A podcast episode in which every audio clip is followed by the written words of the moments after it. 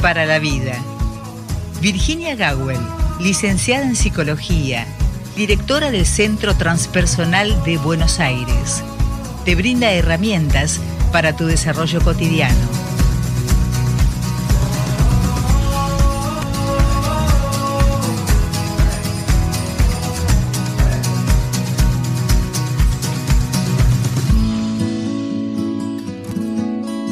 Y como bien nos dice la presentación, este, este encuentro semanal con la licenciada en psicología Virginia Gawel nos brinda herramientas para nuestro desarrollo cotidiano.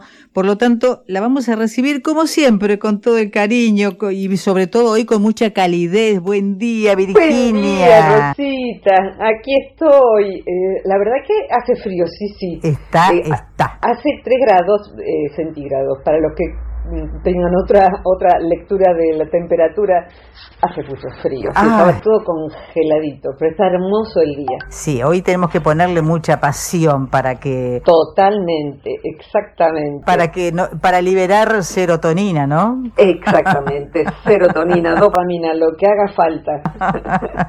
Menos eh, cortisol. Sí, tal cual, tal cual. Y, está bueno el tema de hoy, así que ahí vamos a por ello, como dicen en España. Totalmente, totalmente. Esperanza y expectativas son una trampa. Chachán. Mm. Chachán. Netflix me ha robado mi chachán. Que quede constancia que hay ah, ese chachán. Yo lo vengo usando antes de que lo saque Netflix. Por voy a pedir derecho de autor. Ahí está, ahí está. Bien, eh, te, cuento entonces lo, Por favor, dale. lo expandimos un poco. Por favor. ¿Existe diferencia verdadera entre el esperar, esa espera pasiva e inerte, la expectativa y la esperanza? Todo el tiempo flota la recomendación de eliminar nuestras expectativas, pero ¿de qué modo puede hacerse sin socavar la fe? Siento que el intento de desactivar las expectativas fuera como enfrentarse a una bomba con muchos cables. Probablemente esta inquietud me brota desde lo del ego, pero son tantos los deseos de abordar esta tribulación que hasta sabiéndolo decido exponerlo. Y aquí estoy, una vez más, con la esperanza de iluminar un poquito más a esta niña asustada que se me acurruca en el corazón.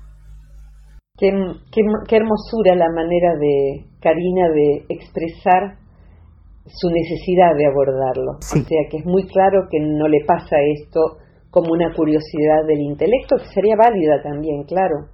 Karina es alumna de un curso y hay veces en que me mandan preguntas los alumnos, que en general es con la, con la anticipación al día en que empieza la, se trata el tema en la clase, me van mandando por mail y de pronto aparecen preguntas que son muy universales y que creo que tocan el corazón de muchas personas.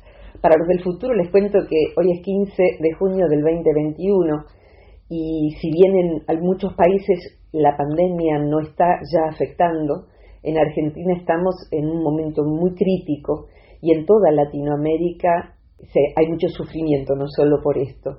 De modo que me pareció que era muy importante para, esa nena acurrucada que tiene Karina, poder entre todos abordar el tema de la, esperanza, que también incluye la fe, eh, y las expectativas. ¿Son una trampa?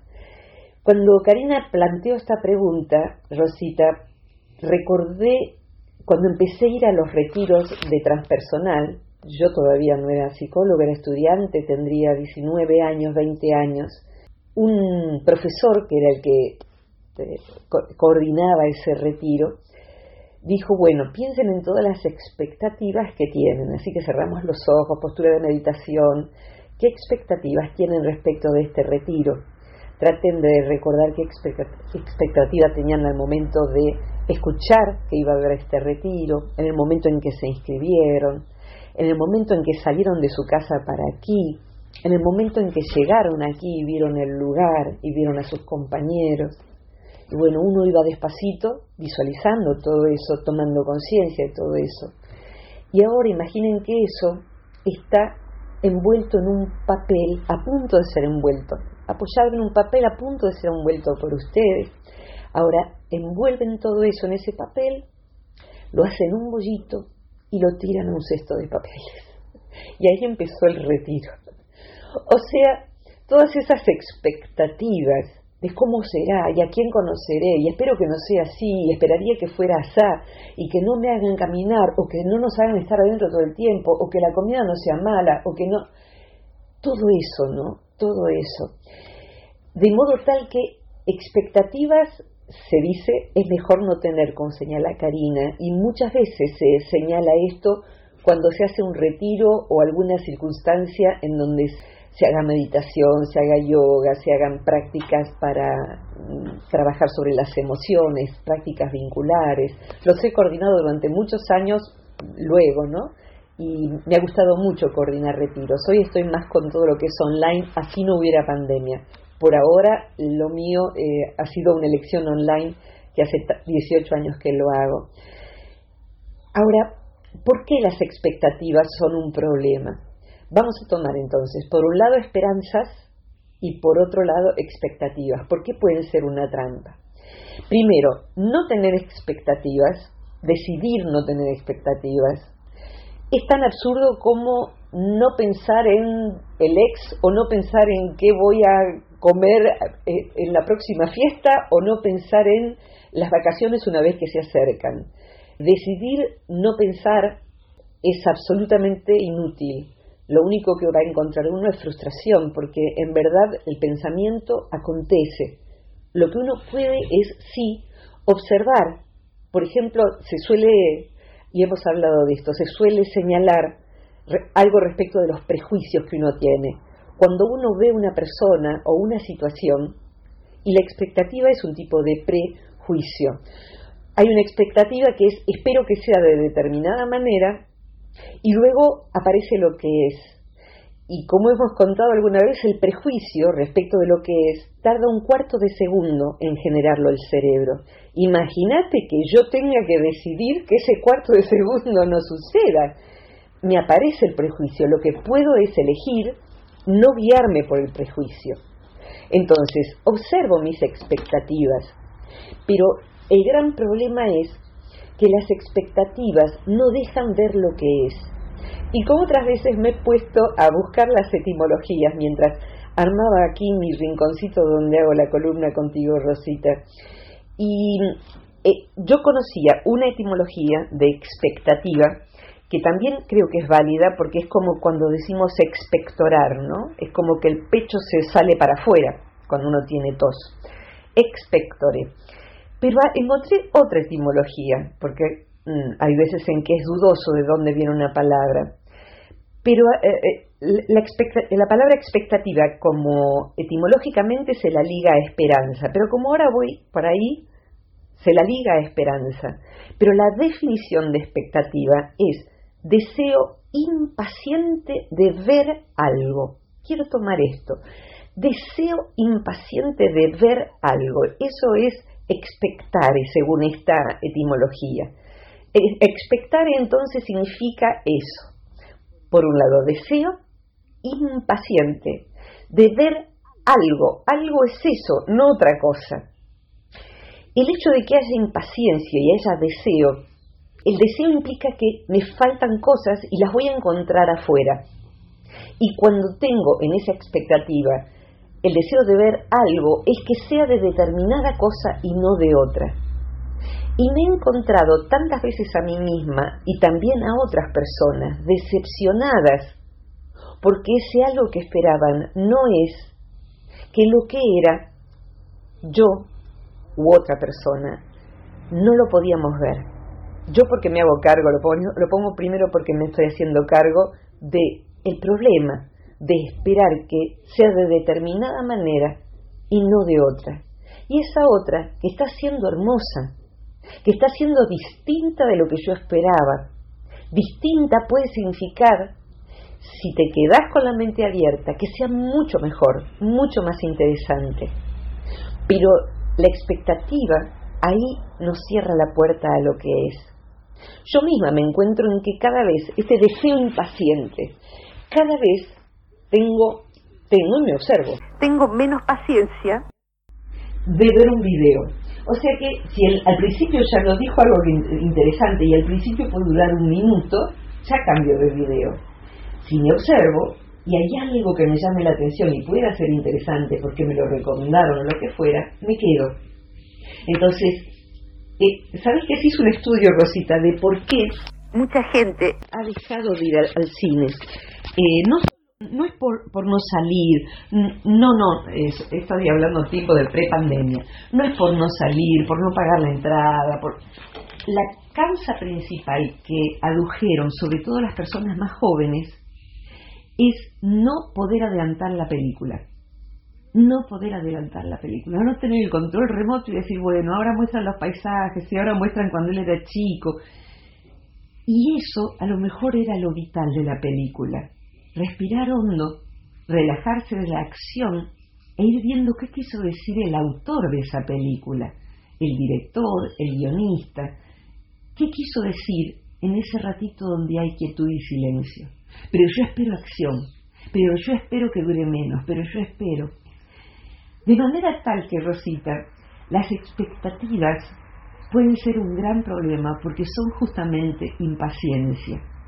Y la paciencia es una virtud que se busca cultivar. En el budismo, ¿sabes? La paciencia es una de las principales virtudes a cultivar. El budismo como tradición de sabiduría, como psicología. Porque justamente en esa paciencia, en, esa, en ese saber esperarse a uno mismo inclusive, en ese aquietarse, se logran muchísimos dones. Aprender a tener paciencia esto es, a no correr tras la expectativa, produce muchos dones, produce la posibilidad de ver, ver lo que es en vez de lo que yo espero ver. No sé si querés decir algo respecto de esto, Rosita. Que me ha pasado, me ha pasado, como soy, me, considero una humana, me ha pasado de querer eh, saber qué podría ocurrir, digamos, en una película, que de repente digo, ay, ¿qué pasa? y ahora en más, y de ahora en más, y si lo averiguo por YouTube, a ver si me entero, y después dije, no, dije, no, no, no, no, no puedo hacer eso porque me estaría saboteando a mí misma. Claro, exactamente, te vas privando de la trama de por qué los hechos derivan en el final de la película. Exactamente. De pronto se dice en, en, todo lo que es el estudio de guion, hay nudos del guion, En ese nudo acontece algo que da sentido a todo el resto de la película. Claro. Pero uno tomó el control remoto y aceleró la película. De hecho, ahora hasta WhatsApp permite eh, hacer uno en la velocidad normal, 1.5 o 2. Lo cual puede venir muy bien para las personas largueras como yo, o que hablan muy lento y uno no tiene tiempo, pero las quiere escuchar. Eso puede estar fantástico. Ahora, cuando la impaciencia nos acontece porque estamos al lado de una persona que nos importa, pero queremos ya llenar la impaciencia con hacer algo. Aquietarse es algo muy difícil, pero sin el aquietamiento no viene la sabiduría. Sin el aquietamiento no, vemos quién a quién tenemos enfrente. Viene el autoengaño. Sin el aquietamiento no hay disfrute. Y hoy en, este momento todo es pedirlo ya, ¿no? Como que la felicidad es pedirlo ya. Y la verdad es que si miramos para atrás y añoramos algunas felicidades, seguramente que no vinieron en ese ya. Vinieron en un momento en que dejamos de apurar la vida, en que dejamos el control remoto, en que dejamos que nos sorprenda la vida. Entonces, e, e, la expectativa, ¿se puede anular? No, es igual que el prejuicio. La puedo ver, la puedo ver, ¿Sabes una cosa que sucede? Y tuve que armar un video para esto.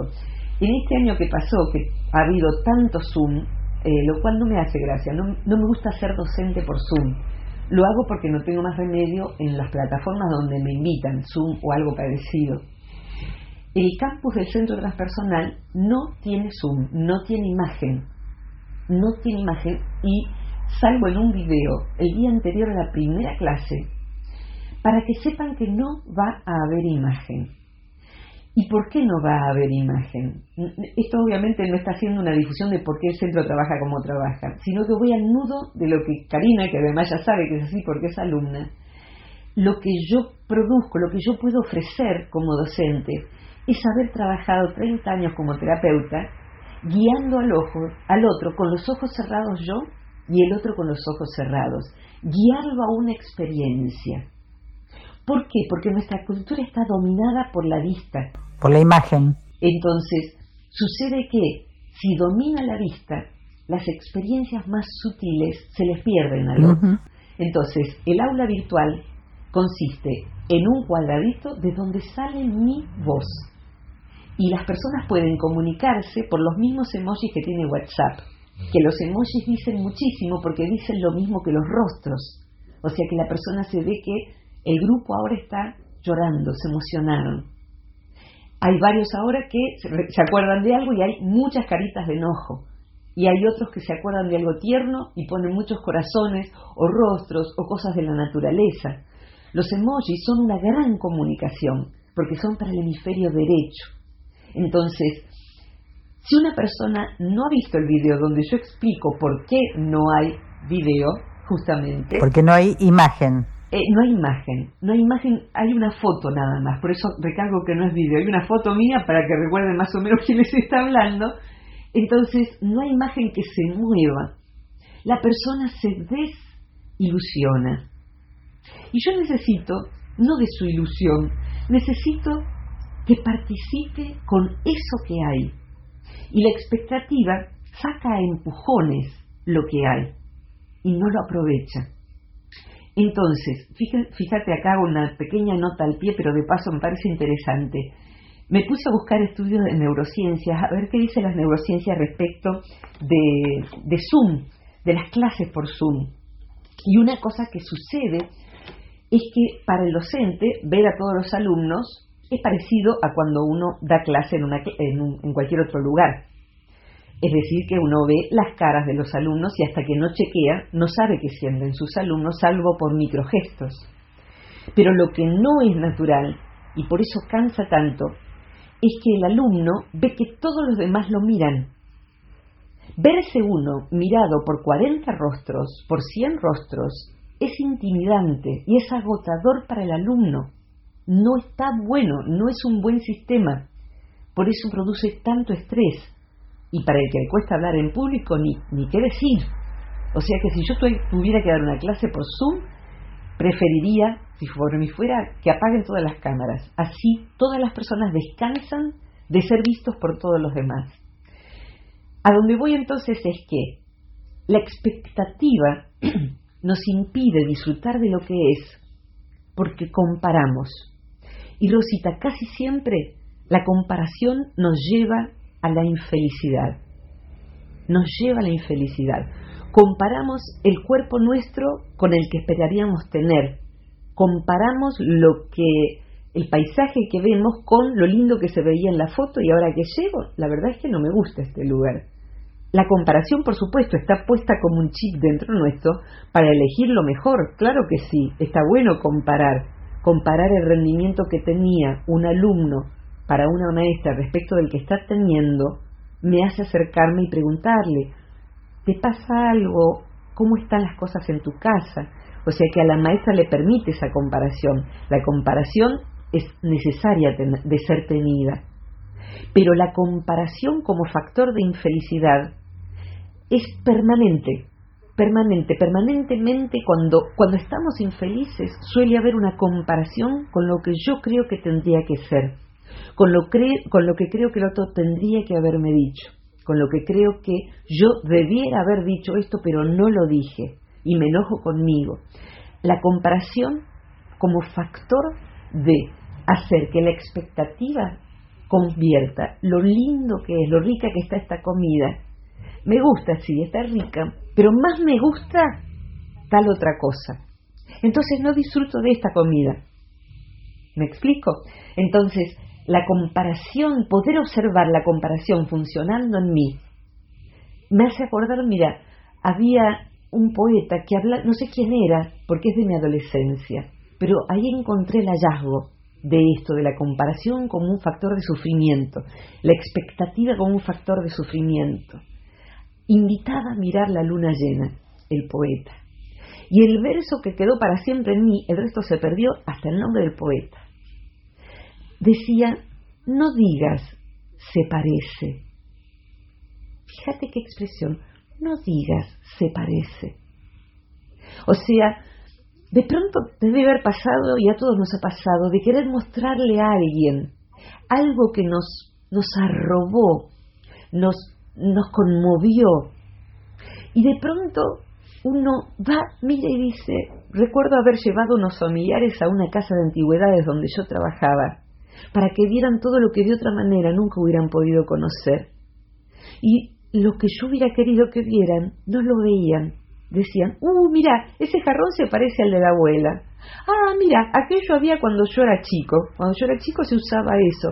Uh, mira, ese es como el cuadro que tenía la tía Lola en la pared. O sea, lo único que podían era comparar. Y lo que yo amaba y admiraba de ese lugar, que no tenía comparación para lo que era el estándar económico de mi familia, no lo podían ver. En aquel momento a mí no se me ocurrió decir, miren, esto es tal cosa, esto otro es tal otra, este pintor tal otra, miren los colores, miren qué linda la textura de esto que se llama óleo, y esto otro en cambio se llama acuarela. Eh, no pude hacer eso, simplemente me entristecí, porque mi expectativa era que descubrieran deslumbrados un mundo que no eran para, para nuestra posibilidad sin embargo, mi expectativa, que me hizo sufrir, ahora que te lo estoy contando, me doy cuenta de que entre, entre ese grupo estaba mi abuela paterna, que no pudo decodificar lo que vio. Estuvo en silencio todo el tiempo, pero cuando se fue de mi casa, que era en Buenos Aires, dijo, por fin vi algo hermoso antes de morir iba a morir un par de años después, no estaba enferma de nada. Pero dijo eso, mira vos, ¿no? O sea que mm, mi expectativa acerca de esa, de esa visita posiblemente se cumplió en ese decir que nunca olvidé. O sea que la expectativa nos juega a favor, pero nos puede jugar muy en contra y nos genera desventura, tristeza. En este caso, mi expectativa, la tristeza por comparar lo que yo hubiera querido que sucediese con lo que sucedió. Y para eh, estas personas que estaban allí, su expectativa, posiblemente no para mi abuela, fue ser privados del asombro, ser privados de la sorpresa, captados por la comparación de lo ya conocido, de lo ya conocido, se parece a, de manera tal que la expectativa es un problema, pero nos tenemos que ir desde el deseo impaciente de ver algo a la esperanza. Y querría tomar otra palabra que dice, eh, si bien no está en la pregunta, que dice Karina, que es la confianza. Si querés nos vamos en la segunda parte a la esperanza y a la confianza. ¿Querés, eh, por favor, ayudarme con algo para recogerlo y, compartir algo en la segunda mitad? Sí, eh, vos es que mm, eh, me nace de eh, preguntarte lo siguiente, ¿puede uno formarse, uno, una persona, una expectativa sin conocer a alguien? Es decir, a través de las palabras de otras respecto de esa persona o esa cosa y, y eso provocarte una vibración negativa. ¿Se puede? Sí, sí, totalmente sí, totalmente sí. Como vamos a dejar aquí el tema de la expectativa, te diría que Sí, de hecho, bueno, cuando lo que voy viendo respecto de las personas que ingresan a las redes sociales para tener pareja o para tener amigos, se hacen una expectativa, nos hacemos una expectativa. Te voy a presentar a alguien. No queda otra que hacerse una expectativa. El problema es cuando la expectativa nos priva de conocer a la persona por una primera impresión que no es importante. De hecho, grandes amores han nacido luego de conocer despacio a una persona. Eran amigos o eran compañeros de trabajo o eran vecinos. Y el amor se fue gestando al ir descubriendo a la persona.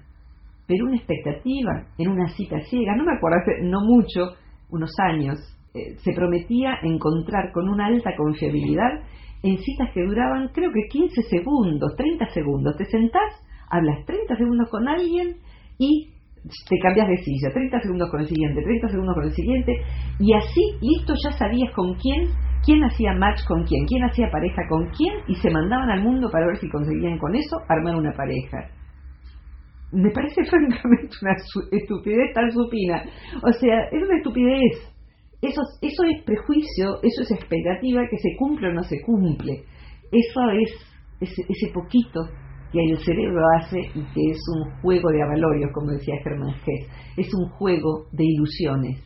Conocer al otro es otra cosa. Y si recordamos las expectativas o lo que, la idea que nos hicimos de personas que luego se quedaron en nuestra vida y quisiéramos que sea para siempre, no fueron 30 segundos, fueron un largo camino de desconfianzas, de decepciones, hasta ir comprendiendo quién era el otro, por qué actuó como actuó, con qué cabeza me vio, con qué cabeza lo vi, con qué corazón. Así que sí, la expectativa se forja, pero hay que ver la decepción, hay que no tomarla tan en serio a veces. A veces hay que salir corriendo, sin duda que sí, pero muchas veces arruina, por comparación, otra vez, algo que podría, podría haber sido muy hermoso. Dar otra oportunidad. ¿Nos vamos? Nos vamos a la segunda parte, previa pausa.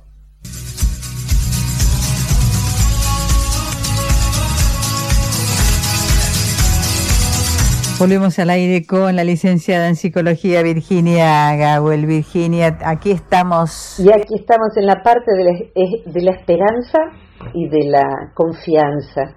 Me quedé eh, recordando que en la Fundación Vivir Agradecidos, a la que pertenezco con mucha alegría desde sus inicios, hay un libro nuevo de Brother David, el hermano David Steindl-Rast, que es, es un luminoso, eh, eh, prontito va a cumplir 95 años el brother y sigue escribiendo, y he sacado un libro precioso con fotos de Diego Ortiz Mujica que se llama Confiar.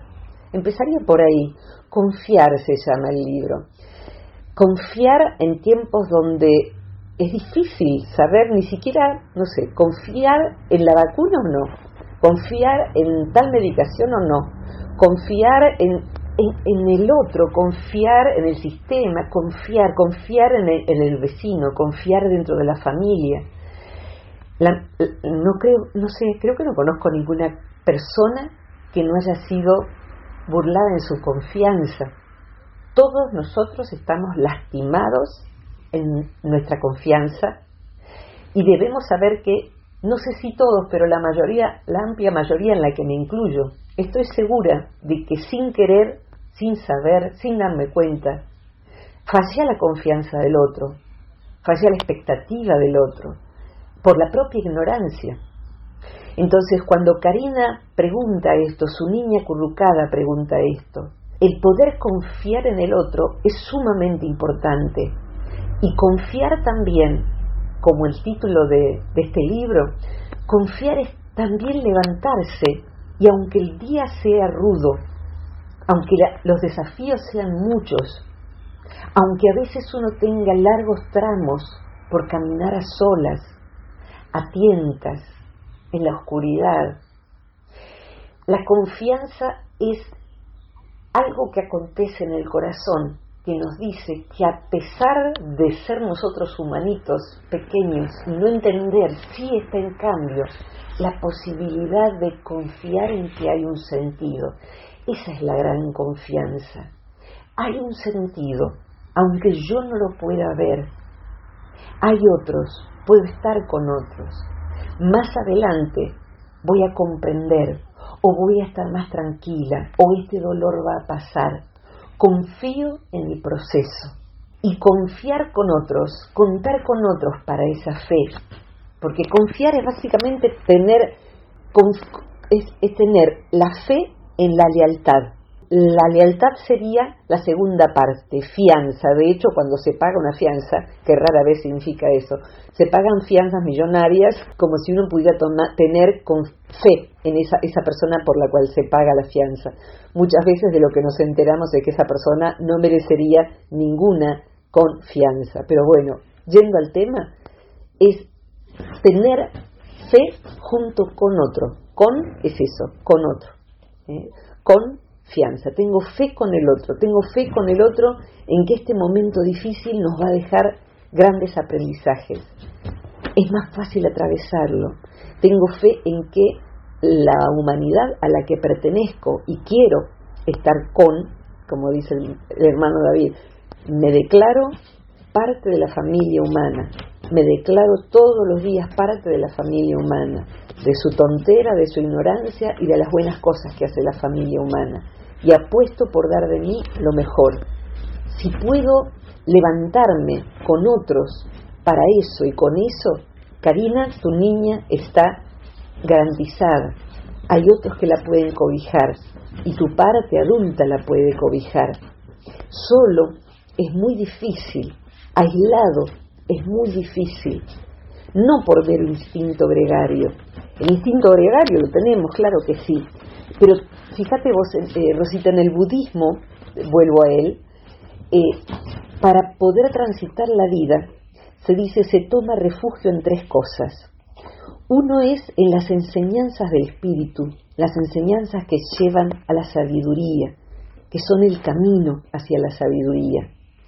Se toma refugio en alguien que esté más esclarecido que uno. Uno puede tomar refugio en, en una hermana, puede tomar refugio en un mayor de nuestra familia, en su consejo, puede tomar refugio en un terapeuta y a su vez mi terapeuta toma refugio en otro que le ayuda. Tomar refugio en otro que esté más esclarecido que uno. En estas enseñanzas sería un maestro, un maestro que, que, vea lo que yo no alcanzo a ver, que no tenga las ignorancias que yo. Y el tercer refugio es en otros que caminan el mismo camino que yo estoy caminando. Esos otros están. Aislarse es una ilusión y es muy doloroso e innecesario. Hace falta saber y encontrarlos, como Juan Salvador Gaviota que anda por el desierto, por la nieve, por la montaña, hasta que encuentra esos otros con quien tomar refugio para seguir explorando solos, para que la aridez del camino no sea tan árida.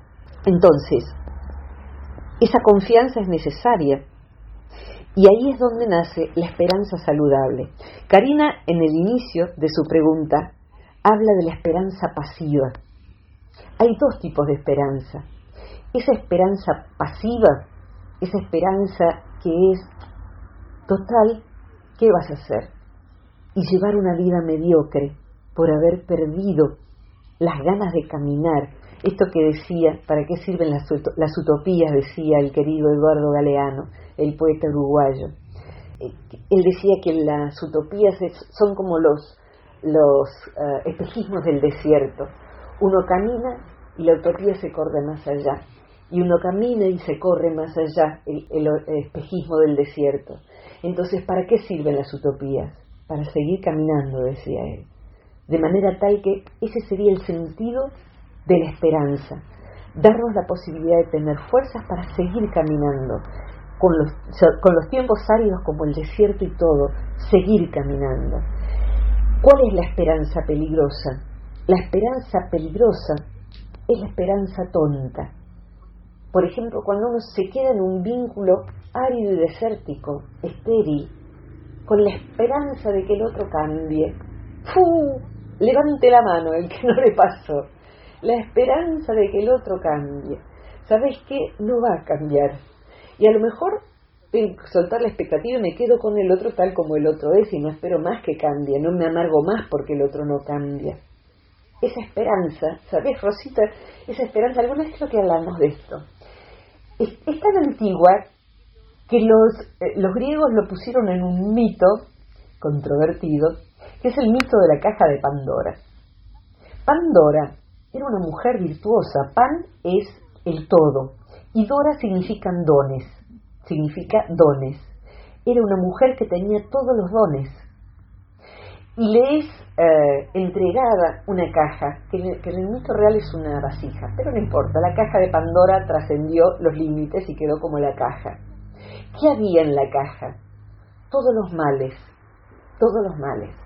¿Y qué era Pandora? Curiosa, como Eva, Caramba con los griegos también machistas, ¿no?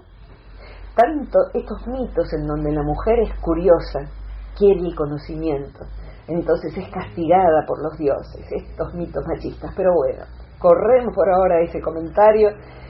Pandora abre la caja y salen todos los males, y el último mal en salir es la esperanza. Algunos lo ven como un, don que quedó lejos de todos los males, pero también se, se interpreta ese mito como la esperanza que hace que alguien se quede pasivo, que alguien lleve una vida mediocre, esperando que la próxima vida, cuando uno muera, va a ser maravillosa porque va a ser en el paraíso. El paraíso está acá y hay que fabricarlo uno. El jardín de Edén, ya que volvemos a eh, mencionamos a Eva, hay que trabajar, no crece sola la fruta ni la verdura, hay que trabajarlo. Entonces, Karina, hay dos tipos de esperanza. La esperanza que nos demora es la que nos sirve. La otra esperanza es el fruto de otra palabra maravillosa que es la paciencia, que mencionamos hace un rato. Y cerraría, mira, por lo menos mi parte, Rosita, con un relato, se lo adjudica al budismo, pero lo he visto también, todo lo que es la mitología comparada y los relatos de distintas tradiciones. No importa, pongámosle que fuera de budismo, del taoísmo. Hay un discípulo y un maestro. Y el maestro un maestro de verdad, no estos maestros que Dios me libre y me guarde, cada tanto sale alguno con un escándalo nuevo, con millones de seguidores en las redes, el nuevo abusador serial. Este era un maestro de verdad, un maestro de sabiduría, y le pide a su discípulo, porque habían caminado mucho, ve, ve que pasaba una manada de, de bueyes atravesando un arroyo, un río, un río angosto, pero un río al fin entonces le dice a su discípulo, toma este cuenco, por favor, tráeme agua del río. Los bueyes ya se habían ido, no había peligro. Se asoma el muchacho y ve que el río tenía el agua revuelta. Entonces vuelve con su maestro y le dice, no, es imposible, el agua está muy sucia, está llena de barro, no, no está buena para beber, maestro, se va a enfermar. Entonces el maestro se queda en silencio, en silencio en silencio. Y ahora en este momento alguien adelanta el, audio. y le dice, por favor, ve ahora y tráeme agua del río.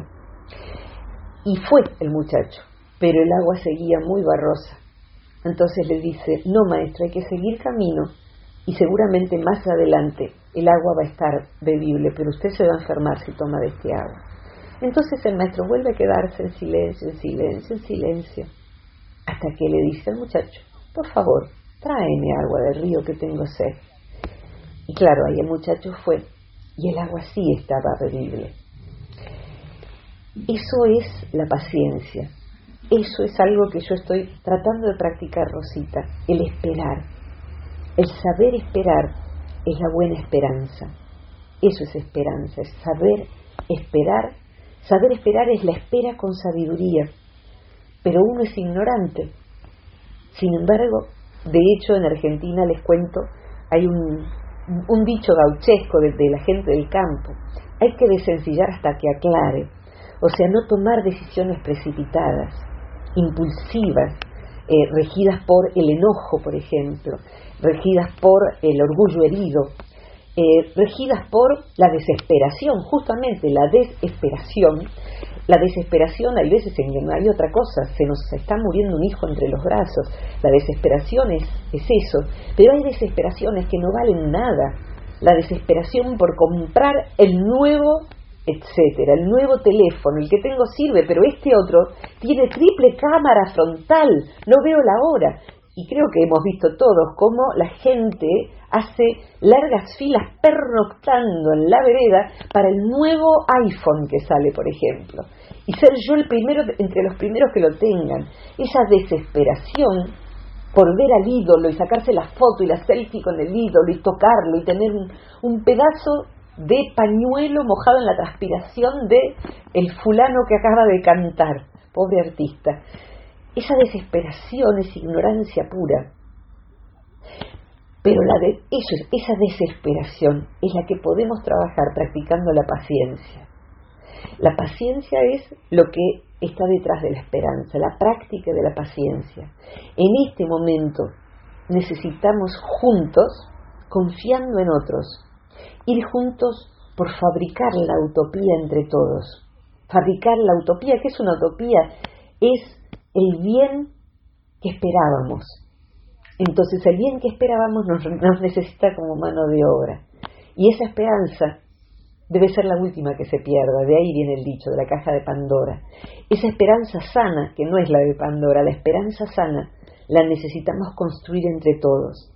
Y hacia allí vamos, a ver si podemos entre todos construir algo más equitativo, porque en este momento se nota mucho nuestra estupidez humana y se nota mucho la inequidad sobre todo, la desigualdad, se nota mucho.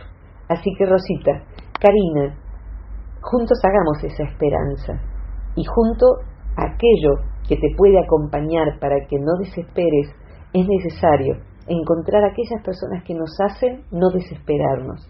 Eh, así la vida en los tramos difíciles se vuelve vivible hasta que vuelva a aclarar. Rosita. Dos cosas. Por favor. Mejor dicho, dos este, pequeños pensamientos. Por un lado, si uno le pregunta a alguien, mejor dicho, si uno le dice a alguien, seguro te va a ir bien porque vas a dar un examen. Y si Dios quiere. Y si Dios quiere. Yo eh, creo que Dios en todo caso querría lo mejor para nosotros, ¿no? Mira, ¿sabes que Cuando empecé a ser psicóloga, a hacer psicología clínica, y yo era muy jovencita, tenía 23 años, creo, 22, 23 años, una de las primeras cosas que hice fue eh, ayudar a alumnos a preparar y dar exámenes. O sea que lo que hacía era que su inconsciente no los pusiera nerviosos, que pudieran tener confianza en sí mismos. Pero la confianza en sí mismo mayor, curiosamente, está dada por saber que podría resultar mal. Y que si me va mal, no es la muerte de nadie. O sea que, por supuesto, el cirujano que me va a operar tiene que estar más seguro que uno cuando va a rendir examen. Pero las principales cosas por las que nos podemos, ponemos nerviosos y es por la expectativa de que nos tiene que ir bien, que tiene que ser maravilloso porque viajamos y gastamos un montón de dinero, entonces va a ser maravilloso, inolvidable. Y la verdad que puede ir mal, puede ir mal. Y la verdad es que puede ir mal ¿por qué?